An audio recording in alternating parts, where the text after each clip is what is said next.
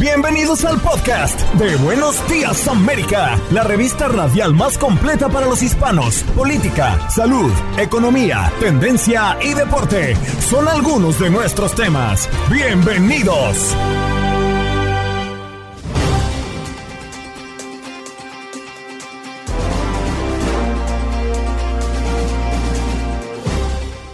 Hola, soy Andreina Gandica y este es el podcast de Buenos Días América. Tuvimos una conversación muy interesante con Carlos Pena, director general de Treasures International, a propósito de la aceptación de Joe Biden de cara a las elecciones del 2024 y cómo va la competencia entre Donald Trump y Ron DeSantis en el Partido Republicano. El doctor Carlos Suárez Plasencia, profesor investigador del Departamento de Geografía y Ordenación Territorial del Centro Universitario de Ciencias Sociales y Humanidades de la Universidad de Guadalajara, nos saca de la duda y nos habla del misterioso calor que se propaga bajo la tierra y que es un peligro para las grandes edificaciones. En nuestro segmento Unidos Somos Uno, hablamos con Daniela Escalante, productora de contenido de Oye Wellness, la aplicación de salud emocional, mental y artística fundada por J Balvin. Y en nuestros contactos deportivos, Max Andalón, hablando de la Liga Mexicana, también el béisbol de las grandes ligas, entre otros temas. ¿Qué pasó? Las noticias relevantes las historias destacadas, el resumen de lo más importante. Estos son los titulares. Un barco mexicano rescata a un náufrago que llevaba tres meses a la deriva en el Pacífico. Sadok, de 54 años de edad, se encontraba a la deriva en su catamarán averiado, mejor dicho, Aloha Toa, así se llamaba, en el Pacífico Oriental, a unos 1.200 millas de la costa, cuando fue avistado por la tripulación de uno de los barcos de la flota Grupo Mar. Así lo indicó la empresa en un comunicado. Hallan en México a 206 migrantes medicados y abandonados en una caja de tráiler. Los migrantes procedentes de Guatemala y Honduras estaban hacinados, deshidratados y medicados para inhibir sus necesidades básicas, de acuerdo con sus propios testimonios. Un ciudadano estadounidense entra a Corea del Norte y aparentemente es detenido. Durante una visita turística a la frontera entre las dos Coreas, un ciudadano estadounidense quise decir, cruzó hacia el norte y se cree que fue detenido. Autoridades de las Naciones Unidas comenzaron a trabajar para resolver el incidente con los jefes del ejército norcoreano. Arquitecto acusado de ser un asesino en serie en Nueva York. Autoridades continúan en la búsqueda de material que pueda servir como prueba en contra de este arquitecto, Rex Werman, acusado de varios asesinatos en serie. Recientemente se dio a conocer un video que muestra el momento cuando el hombre es arrestado, justo después de salir de la oficina donde trabajaba. Asimismo, se conoció que al sospechoso se le encontraron 92 armas con licencia en el sótano de su casa. Un tiroteo, en plena zona turística de Times Square este lunes por la noche dejó tres adolescentes lesionados en Manhattan. Los hechos fueron reportados alrededor de las 11.50 minutos de la tarde en la séptima avenida entre West 42 Street y la 41.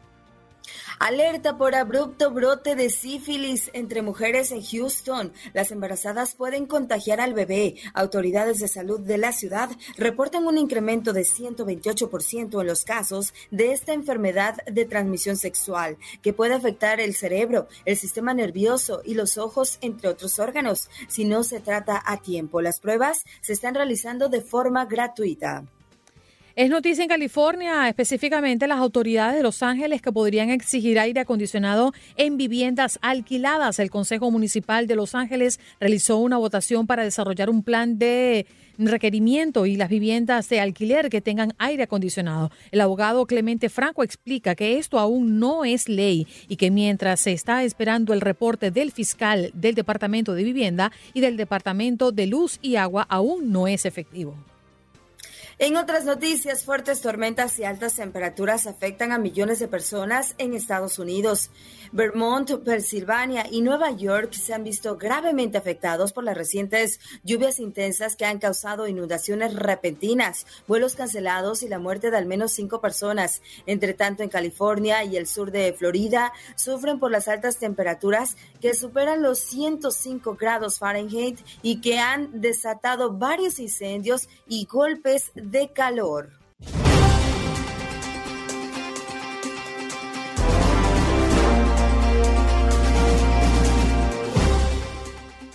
Nos vamos de inmediato a saludar a Carlos Pena, director general de T Research International. ¿Cómo estás, Carlos? Gracias por estar con nosotros esta mañana y acompañar a toda nuestra audiencia de costa a costa. Buenos días. Buenos días, ¿cómo están? Un saludo. Bueno, desde bien tempranito estábamos haciendo un repaso por eh, estas cifras que ya nos habían revelado eh, y tiene que ver con la recaudación de dinero para las campañas tanto de mm, eh, el expresidente Donald Trump como de Ron DeSantis. Pero en esta oportunidad queremos contigo pues revisar un poco el clima político de cara a las elecciones del 2024. ¿Qué dicen las encuestas? ¿Qué está pasando alrededor de esta intención? Mira, si, me lo permites, platicamos primero cómo está la situación en el Partido Republicano, después en el Demócrata y después cómo se, cómo se está comportando en un enfrentamiento. En el Partido Republicano en este momento, claramente prácticamente un poco más de uno de cada dos votos de los republicanos están inclinándose a favor de Trump. Eh, prácticamente 54% de los votos estarían a favor de que él fuera el candidato presidencial nuevamente, contra cerrando números 20% de DeSantis seguido de Pence, que tendría 6%, y los demás quedarían un poco más rezagados con 4, 3, 2%. Pero hoy la nota sería que en el Partido Republicano los votantes republicanos quieren que su candidato, que su abanderado sea Trump en esta contienda del año que entra. Lo quieren nuevamente como candidato. De Santis estaba haciendo su esfuerzo, sigue haciendo su esfuerzo, pero parece que no le está alcanzando el tiempo, o por lo menos no se ve que le vaya a alcanzar el tiempo cuando tiene 20% de la intención de voto y Trump tiene 54% en este momento. Y por el otro lado, en, el lado demócrata, ahí está muchísimo más clara la situación, es prácticamente una reelección.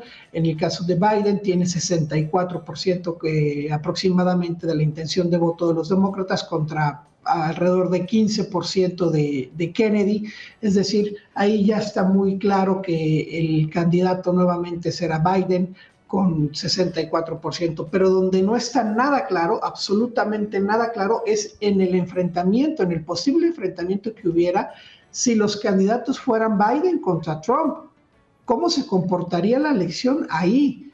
Hoy día, hoy día, cuando falta más de, de un año para la elección, las encuestas reflejan un prácticamente empate, 44.5 a favor de Biden contra 43.3 a favor de Trump. Recordemos que esto nada más es el voto nacional, o es decir, la preferencia nacional, y la elección se, se, maneja de otra manera porque es por colegios electorales, pero el voto nacional te deja ver un poco cómo está la situación o cómo se presenta en estos momentos. Insisto, el dato, 44.5 contra 43.3 de Donald Trump en este momento. Y cada semana va cambiando según las declaraciones, e incluso a veces hay semanas donde Donald Trump está arriba un poquito menos de un punto, Biden se acerca a veces un poco más de dos puntos, pero por lo pronto esta semana arranca con un punto arriba Biden.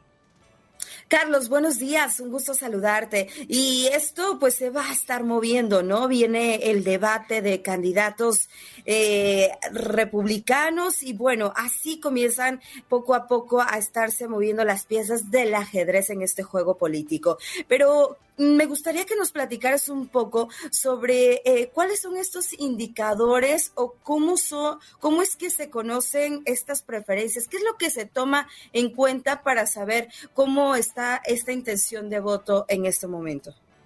Mira, este, estos datos que te estoy presentando es el acumulado de encuestas, es decir, lo que le llaman el pool of polls, es decir, todo el acumulado de encuestas que son públicas en todos los medios en Estados Unidos se concentran y se hace un promedio de encuestas y es lo que estamos presentando en todos los medios, eh, ya sean digitales o, o en televisión o radio o prensa, es lo que estamos concentrando en este momento y es el promedio de todas las encuestas. Hay que tomar en cuenta otras muchas situaciones, como tú bien lo comentas, las noticias que se vienen, los debates, las declaraciones. En el caso, por ejemplo, lo sabemos todos, Donald Trump, cada declaración siempre impacta, positivo o negativamente, pero siempre impacta para uno o para otro lado. Y entonces, lo que te estoy diciendo ahorita probablemente no va a tener nada que ver con lo que va a pasar la siguiente semana. Seguramente a lo mejor la siguiente semana Trump esté arriba o a lo mejor esté más abajo, yo no sé, depende de sus declaraciones y sus acciones. Pero sí, todo esto va a estar moviéndose mucho. nada de lo que estamos platicando ahorita podría asegurarte es lo que va a pasar en un año. Carlos, me gustaría también eh, eh, hablar de otras encuestas porque sabemos que hay muchas. El gobernador de Florida y aspirante a la presidencia, Ron DeSantis, continúa cayendo en estas encuestas y ahora se halla 40 puntos por detrás del favorito en la nominación republicana, el expresidente Donald Trump. Según tu experiencia y la revisión de los números de las encuestas que tú también eh, has revisado recientemente, ¿cuál ha sido el punto de inflexión de Ron DeSantis? ¿Le ha afectado eh, poner en marcha la ley en antimigrante en el estado de la Florida y otras acciones recientes que ha tomado? Pareciera, por lo menos en el número, que sí, pareciera que sí, que no ha sido la ley o el impacto que él quisiera positivamente para él, sino ha sido negativa, negativo. ¿Por qué? Porque en los, los, mismos números no lo dicen, 54 contra 20 y De Santis no ha crecido, no está creciendo. Eh, por el contrario, podría decir que incluso ha disminuido porque llegó a estar en niveles de 25 y lo tenemos en 20. Entonces, los mismos números nos tendrían que estar respondiendo que su decisión de esta ley antimigrante dura, por cierto, muy dura, y además criticada por lo menos en el tema internacional, más, allá de lo tema local, en el tema internacional algo, algo criticada, o a lo mejor falta, eh, falta explicarla más, pero, pero no, muy, no muy entendible, por lo menos en el tema internacional, pareciera que no le hizo bien o le está haciendo daño en su imagen rumbo a la candidatura.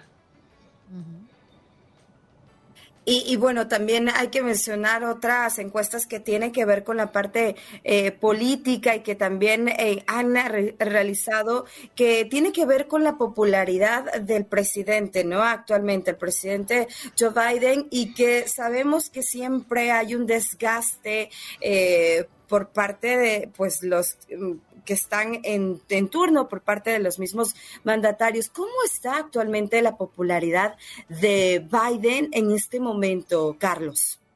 La popularidad del presidente Biden hoy, esta semana, aparece en 42%, un número bien similar al que trae en votación. Recordábamos que trae de votación 44.5 y trae una aprobación del 42 realmente su voto es la gente que lo aprueba, una diferencia de dos puntos pequeña, pero esta, esta aprobación de 42% es eh, este, ronda entre el 41, 42, 43%.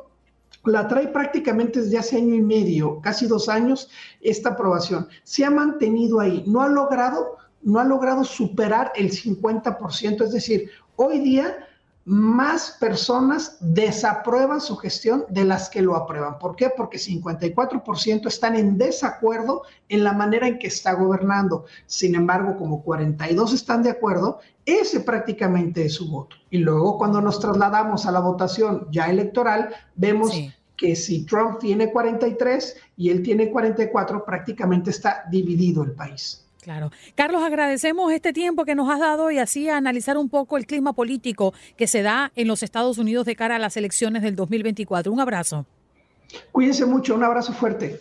Allí escuchábamos a Carlos Pena, director general de Research International, hablando pues de este tema tan importante y en esta carrera rumbo a las presidenciales 2024. Ya regresamos.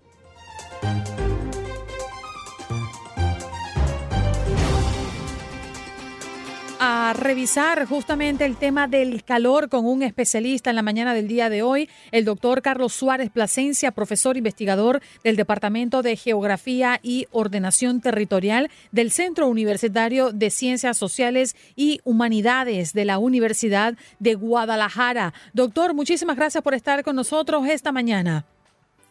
Buenos días a ustedes y gracias por la invitación. La verdad es que nos llama mucho la atención este último estudio que se ha revelado, el misterioso calor que se propaga bajo tierra y que es un peligro para las grandes edificaciones. Este estudio recientemente develado, doctor, ¿qué es lo que dice? Porque muchos hablamos de la temperatura que hay sobre la tierra y la que podemos nosotros sentir y palpar, pero muy poco nos hablan de lo que hay debajo de la tierra.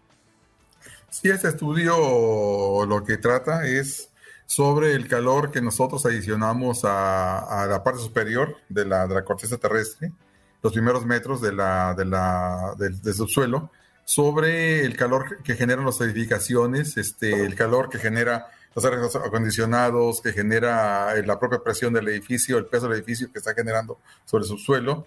Y todo esto se va, se va este, acumulando, acumulando, y este, comienza a calentar los materiales del subsuelo, generando que se vayan secando eh, perdiendo agua y al perder, al perder agua se, es como una esponja. Se, el, agua es como un soporte de las moléculas de suelo, de las partículas de suelo, y al quitar el, esa agua simplemente se compactan, se agrietan y con el peso de las edificaciones comienzan a haber fallos eh, estructurales como fracturas, fallas, que se mueve el edificio. Y eh, bueno, eso apenas se comienza a notar, pero eso en los, los próximos años puede acrecentarse tal como dice este estudio.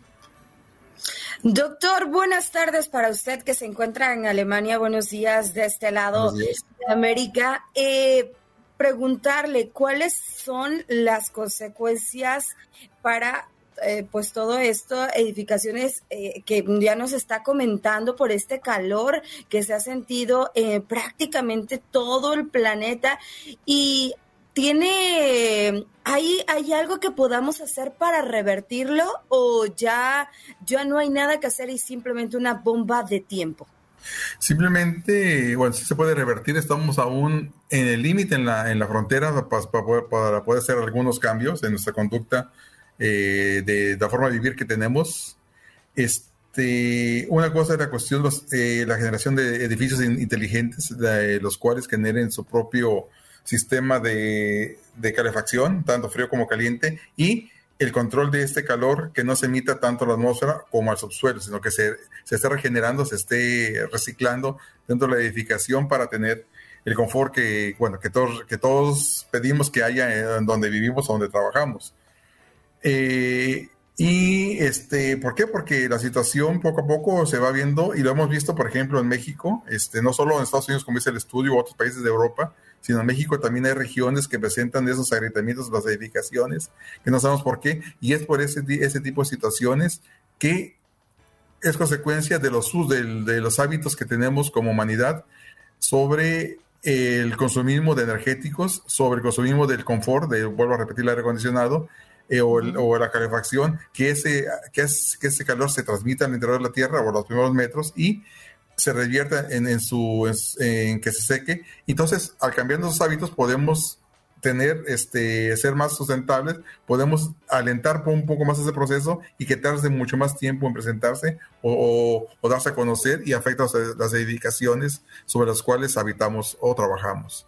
Doctor, en este estudio que estamos analizando el día de hoy, el problema eh, más preocupante ha estado presente en Chicago, desde mediados del siglo XX entre la superficie de la ciudad y el lecho rocoso la temperatura ha aumentado una media de 5.6 grados Fahrenheit según los resultados. Y ese calor, dice el estudio, que es proveniente de los sótanos y otras estructuras subterráneas. Ha hecho que las capas de arena, arcilla y roca bajo algunos edificios se hundan, generando grietas y defectos en paredes y también cimiento de grandes edificios como las altísimas torres Art Deco del centro de Chicago. Eh, esto porque, bueno, los aires acondicionados y todo esto que nosotros generamos eh, en el día a día y que provoca calor a la tierra eh, no es nuevo. Yo quiero preguntarle si es que algo está ocurriendo en el planeta que está haciendo que todo esto surja como una reacción negativa. Lo digo porque desde el año pasado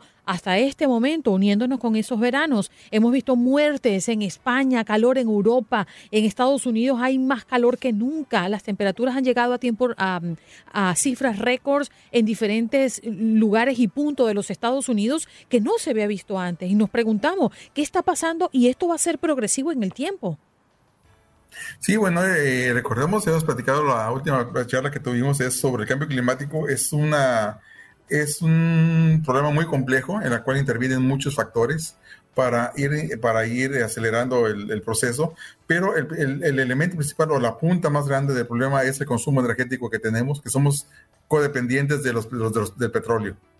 Entonces, el, petróleo, tanto el consumo que hacemos, la, extracción del petróleo, como su procesado y su uso final genera abundantes eh, este, gases como el dióxido de carbono, que es el principal, y el dióxido de azufre, los cuales son gases invernadero y están provocando que nuestra atmósfera se vaya calentando poco a poco, este, aumentando de algunas décimas de grado a uno o dos grados en algunas regiones del mundo y que se está traduciendo en esos momentos en, en este año ha sido muy, muy caliente en algunas regiones. Por ejemplo, Guadalajara, este año tuvimos temperaturas secas de 40 grados durante 5 o 6 días. Dijimos que pues este, este calor primero se presentaba en mayo y ahora se presentó en junio.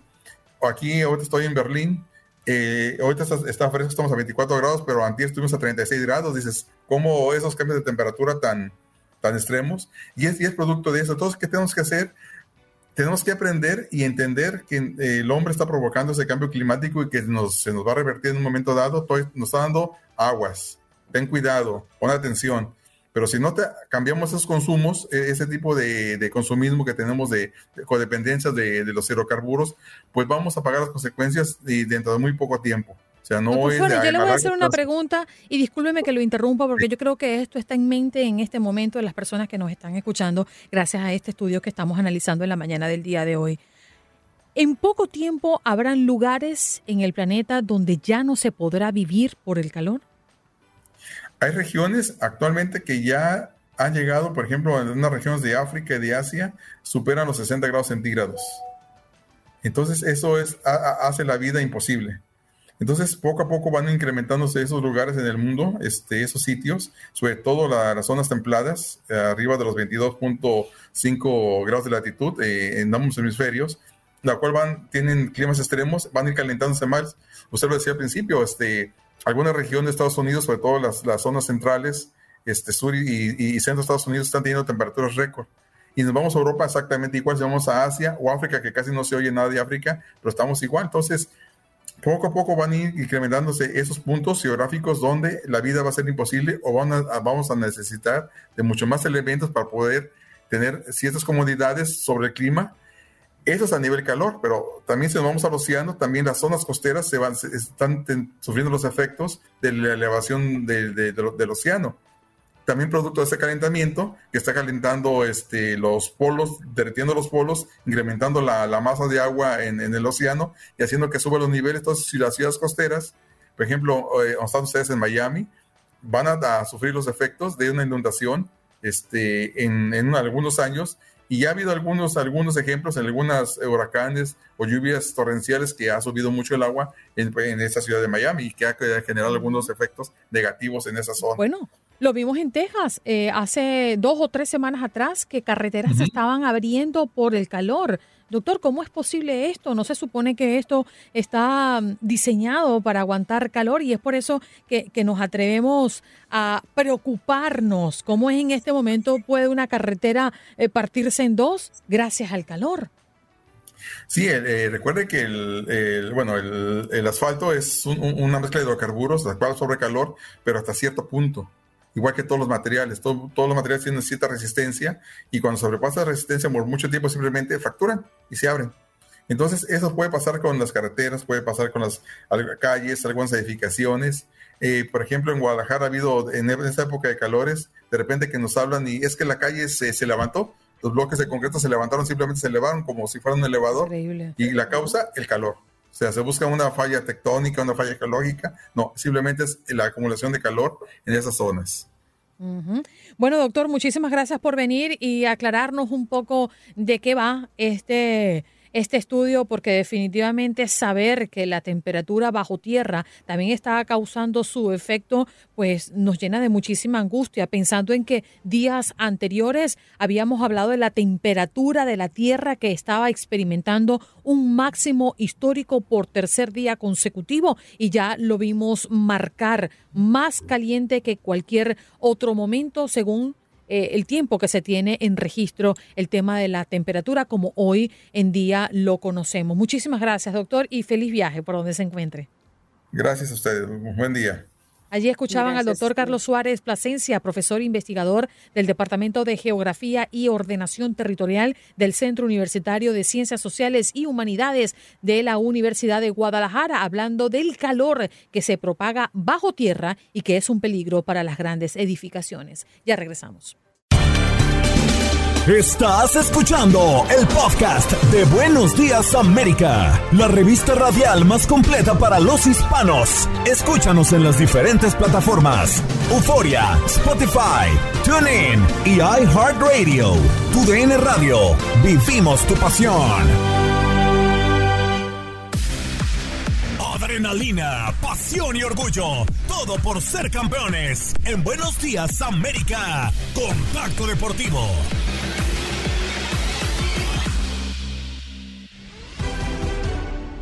Y hoy saludamos a Max Andalón, que nos estará acompañando en los próximos contactos deportivos. Muy buenos días, Max. Adelante, te escuchamos. Un eh, saludo, como siempre, es un placer estar en Buenos Días América. Y bueno, ya estamos listos para hablar de lo mejor del mundo del eh, deporte. Eh, una jornada bastante cargadita, obviamente siguen los ecos del tema de la selección mexicana, además de la jornada 3 de la Liga MX. Pero antes de ahondar en esos asuntos, pues bueno, con lo que pasó ayer en la MLB, en las grandes ligas de béisbol, y es que tuvimos una cantidad de juegos impresionante para aventar prácticamente sobre todo destacando lo que ocurre en el partido entre los angelinos de Los Ángeles de Shohei Otani y los Yankees de Nueva York, un partido que se fue hasta sus últimas consecuencias y finalmente terminan eh, ganando los eh, de Los Ángeles, ¿por qué? 4 a 3 carreras es como termina por quedar la pizarra finalmente para casi casi dejar la marca en neutral de los de Los Ángeles porque tienen 47 ganados por 48 perdidos, pero hablando ya del trámite del encuentro, un partido con pocos errores, sobre todo en las primeras jornadas, en las eh, primeras cinco nos fuimos a cero, a cero carreras para cada uno de los equipos, ya hasta la sexta se terminarían abriendo dos para los bombarderos del Bronx, mientras que los angelinos terminarían solo por tener una. Ya para la séptima entrada se terminaría igualando la pizarra, e invirtiendo las cosas, una para los Yankees, mientras que terminarían por tener eh, en el Angel Stadium dos carreras para esta séptima entrada. Parecía que nos íbamos a ir a extra innings y así terminó por ser. En la octava y en la novena no se terminaron marcando absolutamente nada, mientras que hasta la décima entrada fue cuando finalmente en la parte baja cayó la carrera definitiva para los angelinos de Los Ángeles. Así terminaron por ser las cosas dentro del Angel Stadium. Ya lo decíamos, hablando ya de más resultados que terminan por haber dentro de esta jornada de las grandes eh, ligas de béisbol. Los eh, Guardianes de Cleveland terminaron por vencer 11 por 0 a los Piratas de Pittsburgh. Además de que los Dodgers vencieron 6 a 4 a los Orioles de Baltimore. Además, los Cardinales hacen lo propio con el mismo marcador 6 a 4 en contra de los Marlins. Los Nacionales de Washington 7 a 5 derrotan a los Cubs de Chicago. Rangers eh, marca 3 por 2 de los eh, Rays de Tampa Bay que estaban cerca de convertirse en el mejor equipo de la MLB. Parece que tendrán que eh, apretar los del acelerador un poquito más para terminar por alcanzar a los Bravos de Atlanta. Los Tigres de Detroit vencen 3 a 2 a los Royals de Kansas City. Además de que los Marineros de Seattle vencen 7 a 6 a los Mellizos de Minnesota, quienes sí terminaron por apalear prácticamente. Fueron los Medias Rojas de Boston, los Red Sox, que siguen eh, con una buena marca de 51 victorias por 44 derrotas en contra de los Atléticos de Oakland, que van de mal en peor. 25 juegos solamente ganados para los de Oakland, mientras que han perdido 71, convirtiéndose en el peor equipo de su división. Además, de que en uno de los peores también justamente, o mejor dicho, el peor dentro de toda la MLB, la peor marca, así las cosas terminan por ser dentro de esta jornada de la MLB, hablando ya de los standings, lo que termina por ocurrir en la, Liga Americana, los Rays dominan la división del Este, la más competitiva, todos con marca positiva, seguido de los Orioles de Baltimore, los Blue Jays, los Red Sox y los Yankees de Nueva York. En la central de la Americana, los Twins dominan, seguido de los Guardians, los eh, Tigres y los White Sox. Eh, además de los Royals que están en últimos en su división. En la división del oeste, Rangers, Astros, Marineros, Los Angelinos de Los Ángeles y ya lo decíamos, el peor equipo, los Atléticos de Oakland. El mejor equipo de la MLB hasta el momento son los Bravos de Atlanta dominando la división este de la Liga Nacional, seguido de los Marlins, los Phillies, los Mets y los Nacionales de Washington. En la central dominan los Milwaukee Brewers que terminan por eh, ser el mejor equipo, insisto, de su división, seguido por los Reds, los Cubs, los Cardenales y los Piratas de Pittsburgh. Para terminar con la división del oeste de la Liga Nacional, los Dodgers dominan con 54 partidos ganados, 39 perdidos. Los Gigantes son segundos, terceros Diamondbacks y cuartos los Padres de San Diego por un Colorado Rockies que está realmente en la calle de la amargura, siendo el peor equipo de su división.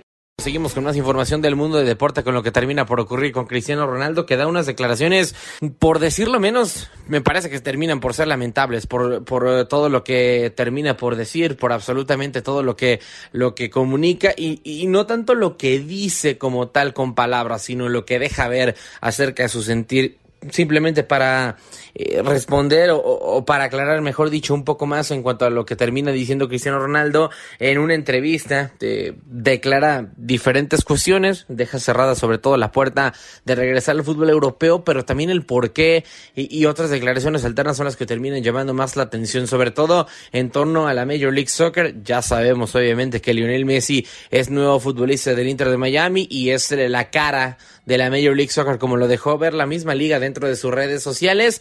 Y bueno, Cristiano Ronaldo termina comunicando o termina diciendo que la liga árabe es mejor que la Major League Soccer, cosa que digo en lo personal no, no, no, no comparto, así como creo que la mayoría del mundo del deporte tampoco termina compartiendo. Entiendo que, que, que hay un tema en el que tienes que ser la cara, tienes que ser el abanderado, tienes que defender tu producto, obviamente, y lo va a hacer Cristiano Ronaldo, pero sí me parece que las declaraciones que termina por dar son, son fuera de lugar, sobre todo porque no es una comparación que alguien termina pidiendo, no, no es algo como Liga MX en contra de, de, Major League Soccer, que es una comparación que prácticamente cada eliminatoria entre equipos mexicanos y estadounidenses se hace esa misma pregunta, sino que es una pregunta que, que, que realmente por la lejanía de las ligas, porque casi nunca se enfrentan, difícilmente nos hubiéramos hecho si no hubiera sido por el tema en el que Lionel Messi llegaba a la Liga Árabe, a, la Liga, a la Major League Soccer, perdón. Además, eh, termina por dar otras declaraciones Cristiano Ronaldo en el que lo decía, cierra la puerta prácticamente a regresar al eh, fútbol europeo, asegurando que ya bajó mucho el nivel de las ligas y sobre todo dice la Premier League se mantiene siendo competitiva, pero el resto de ligas ha bajado mucho. Eh, creo que simple y sencillamente son declaraciones, insisto, fuera de lugar, sobre todo por la forma en la que Cristiano se termina yendo del viejo continente. No es un cristiano que se va pletórico, no es un cristiano que se va en su mejor momento, sino que, que es un cristiano que intentó buscar equipo en la élite, que después de que Eric Ten Hag lo cortara del Manchester United, intentó eh, muchas opciones para continuar su futuro. Desafortunadamente, ninguna se le terminó por abrir, o, por lo menos los equipos que estaban en Europa no igualaban sus pretensiones económicas y decidió ir a la Liga Árabe con el Al Nasser. Eh, insisto, por eso mismo no quiero decir como tal que son declaraciones de ardido, pero sí terminan por ser eh, cuanto menos curiosas las declaraciones eh, y, sobre todo por lo menos estando fuera de lugar lo que termina por hacer Cristiano Ronaldo. Así que por lo pronto, ya lo decía, cerrada la puerta al eh, fútbol europeo y también habló acerca pues de, su situación y de la Liga Árabe. asegura que antes de él pocos jugadores venían, pero ahora eso ha cambiado. Asegura también que la liga ha subido su nivel, aunque no creo que solamente haya sido el tema de que haya ido. No creo que solamente haya sido el tema de que la liga haya subido su nivel, obviamente, sino que creo que es más un tema en el que la liga árabe eh, se ha decidido, y sobre todo el país, Arabia Saudita, se ha decidido a competir sí o sí con Qatar en una carrera política por, por ser el mejor país árabe, por tener un, un posicionamiento sociopolítico más importante que el otro país. Y bueno, eh, al tener Qatar ese mundial del 2022, pues bueno, de alguna forma tenía que contrarrestar a Arabia Saudita y, y gran parte de los fichajes que termina por traer del viejo continente son financiados por el eh, gobierno que recientemente acaba de hacer a, cuatro de sus clubes más poderosos empresas en lugar de tal cual volver los clubes deportivos con lo, con lo que pueden recibir muchos más fondos. Así el tema de las declaraciones de, de Cristiano Ronaldo, insisto, a mí en lo personal me terminan por parecer desatinadas, por no por estar fuera de lugar, pero bueno, cada quien tendrá sus opiniones. Eh, surgieron noticias interesantes en torno a la Copa América del 2024 que se va a llevar a cabo en Estados Unidos. Sí, termina por recibir un lavado de cara, termina por recibir una nueva imagen, obviamente con eh, motivos de la bandera y los colores de Estados Unidos. Sin embargo, no termina por ser ese eh, el único el único motivo por el que termina dando información la Copa América, sino que también ya prácticamente se revelan tema de cupos, tema de cupos dentro de la CONCACAF, sobre todo para la Copa América, que habrá recalcar ya se ha confirmado seis selecciones de la CONCACAF terminarán por ser invitadas a este certamen. Habrá que esperar todavía. No, no es como en su momento cuando fue invitado a México tanto a Libertadores como en Copa América que simplemente tal cual recibía su boleto y, ya tenía un cupo directo dentro de la fase final del torneo. Aquí no va a ser así, sino que van a tener que, con, que clasificarse los equipos de la CONCACAF. En concreto, ¿cuál es la vía? La CONCACAF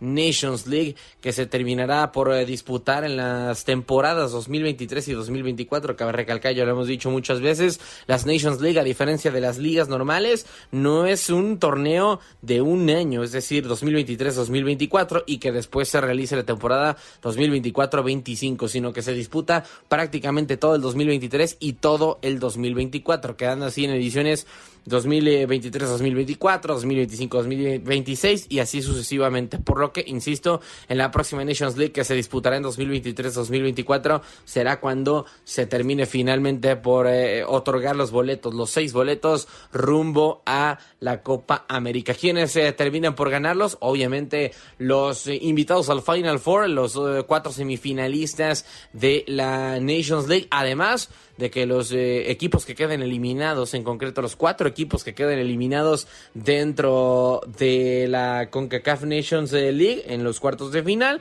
pues bueno, terminarán por hacer otro Final Four, tanto el eh, que va por el título como un Final Four por los boletos que quedan rumbo a la siguiente ronda, aunque obviamente ya no es semifinales y final, sino que disputarán partido eh, entre los cuatro seleccionados, es decir, uno contra uno y otro contra otro, para pues bueno, disputarse esos boletos rumbo a la fase final de la Copa América. Ayer justamente en un evento la Conmebol terminó por presentar la nueva identidad visual, como ya lo decíamos, con eh, dos grandes eh, eslogans, sobre todo dos grandes eslogans, el de Creen Grande, que por cierto ya, ya se presentó justamente con un hashtag, y el que va a ser el más representativo, llamado Vibra el Continente. Así las cosas, tanto en el tema deportivo como en tema pues visual de la Copa América y en todo el tema de marketing. Hablando ya de cuándo se termina por, por eh, disputar para que lo tengan presentes amigos de TUDN Radio de Buenos Días América, la próxima Copa América se disputará del 20 de junio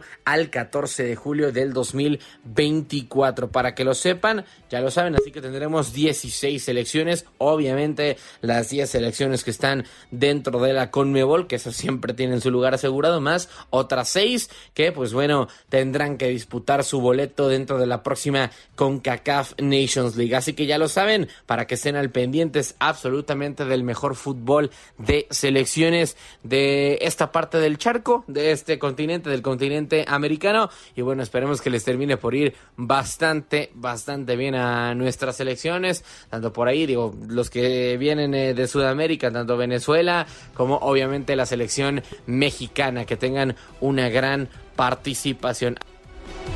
Y estamos listos para recibir a Max Andalón. Muy buenos días, Max. Ya veníamos escuchándote en los anteriores contactos deportivos. ¿Cómo estás? Good morning. ¿Qué tal, Andreina? ¿Cómo estás? Como siempre, un placer estar eh, pues de nueva cuenta a través de la señal de TUDN Radio. Buenos días, América. Pues eh, ya listos para terminar lo que, pues con todo el panorama del fútbol mexicano, y es que no solamente hay Liga MX, sino también hay Leagues Cup, y eh, pues, están, está terminando ya justamente el mercado de fichajes rápidamente para entrar en materia.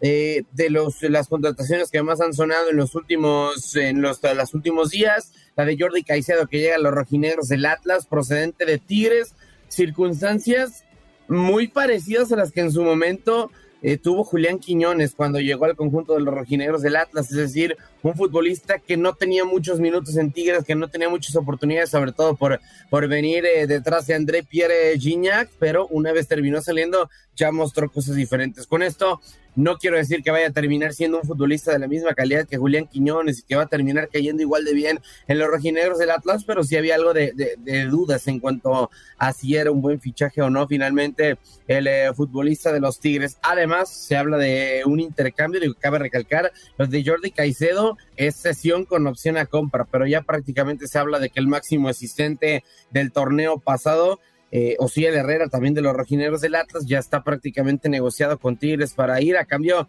de 7 millones de dólares. Así las cosas en los últimos movimientos que han pasado dentro del mercado de fichajes de la Liga MX. En cuanto a temas de resultados, ya lo repasábamos. Santos y Atlas empatan 0 por 0. Chivas vence 2 a 0 a Necaxa. Monterrey, perdón, hace lo propio contra Mazatlán 3 por 0. Tijuana vence 2 a 1 a Cruz Azul, que por cierto es el último lugar del torneo con eh, todos sus partidos perdidos. Atlético San Luis 4 por 1 contra Querétaro. América 3 por 0 contra Puebla. Por cierto, debut con gol y asistencia de Julián Quiñones, además de gol de Kevin Álvarez. Tigres vence 1 por 0 a León. Toluca pierde en casa en contra de Juárez y Pachuca empata uno por uno en contra de Pumas. Hay dos contrastes, sobre todo un equipo con todos sus partidos ganados y un equipo con todos sus partidos perdidos y sobre todo porque son dos de los equipos más mediáticos dentro del fútbol mexicano. Lo de Chivas, al eh, ganar sus tres partidos, al hacer una buena actuación, siete goles a favor que lo terminan poniendo como la máxima ofensiva hasta el momento en tres jornadas, mientras, bueno, junto a Juárez y dos goles en contra solamente, nueve de nueve puntos para el rebaño, mientras que Cruz Azul, pues bueno, un gol solamente a favor, seis en contra y con todos sus partidos perdidos, es el último lugar del torneo, que por cierto, eh, por ahí vimos al Tuca Ferretti bastante enojado, asegurando que lo estaban difamando por criticar y todo este tipo de cuestiones. A mí, la verdad, no me terminan por parecer eh, declaraciones que, que, que, o sea, me, me, parece que están fuera de lugar por el contexto, porque me parece que si Cruz Azul estuviera perdiendo no hubiera dicho este tipo de cosas, porque fue solamente una pregunta puntual eh, de, de, un compañero por un tema de mal rendimiento y bueno, eh, las cosas parecen estar mal en eh, Cruz Azul. Ahora, eh, ya lo decíamos, hay un parón en este momento en Liga MX porque a partir de la jornada 3, pues bueno, se va a terminar disputando la League's Cup. ya lo sabemos, termina por ser una jornada inaugural del 21 de julio entre Orlando City contra Houston Dynamo, Cruz Azul contra Inter de Miami en el debut de Lionel Messi con la playera de las Garzas, Austin contra Mazatlán, Dallas contra Charlotte, León contra Vancouver, así en la jornada de viernes. Rápidamente yéndonos a la de sábado y domingo para terminar con el fin de semana. Montreal se enfrenta a Pumas, New York Red Bulls a New England Revolution, Philadelphia Union a Tijuana, Real Salt Lake contra Seattle Sounders, Portland Timbers contra San José Earthquakes, mientras que el domingo 23 de julio terminará la jornada con New York City FC en contra de los rojinegros del Atlas, Cincinnati en contra de Sporting Kansas City, Columbus Crew contra St. Louis, Nashville contra Colorado y Puebla se medirá al conjunto de Minnesota. Así que hay que esperar un poco para que haya más de la Liga MX, pero por lo pronto ansiosos porque comience la League's Cup. Max, gracias por conectar con nosotros y toda nuestra audiencia de costa a costa desde bien tempranito, haciendo repaso por lo que es noticia en el mundo deportivo. Un abrazo, compañero. Muchas gracias, Andreina. Igualmente te mando un abrazo y como siempre, es un placer estar en Buenos Días, América. Allí le escuchaban a Max Andalón con los contactos deportivos en este subprograma. Gracias por acompañarnos en nuestro podcast. Buenos días América. Y recuerda que también puedes seguirnos en nuestras redes sociales. Buenos días AM en Facebook y en Instagram. Arroba Buenos días América. AM. Nos escuchamos en la próxima.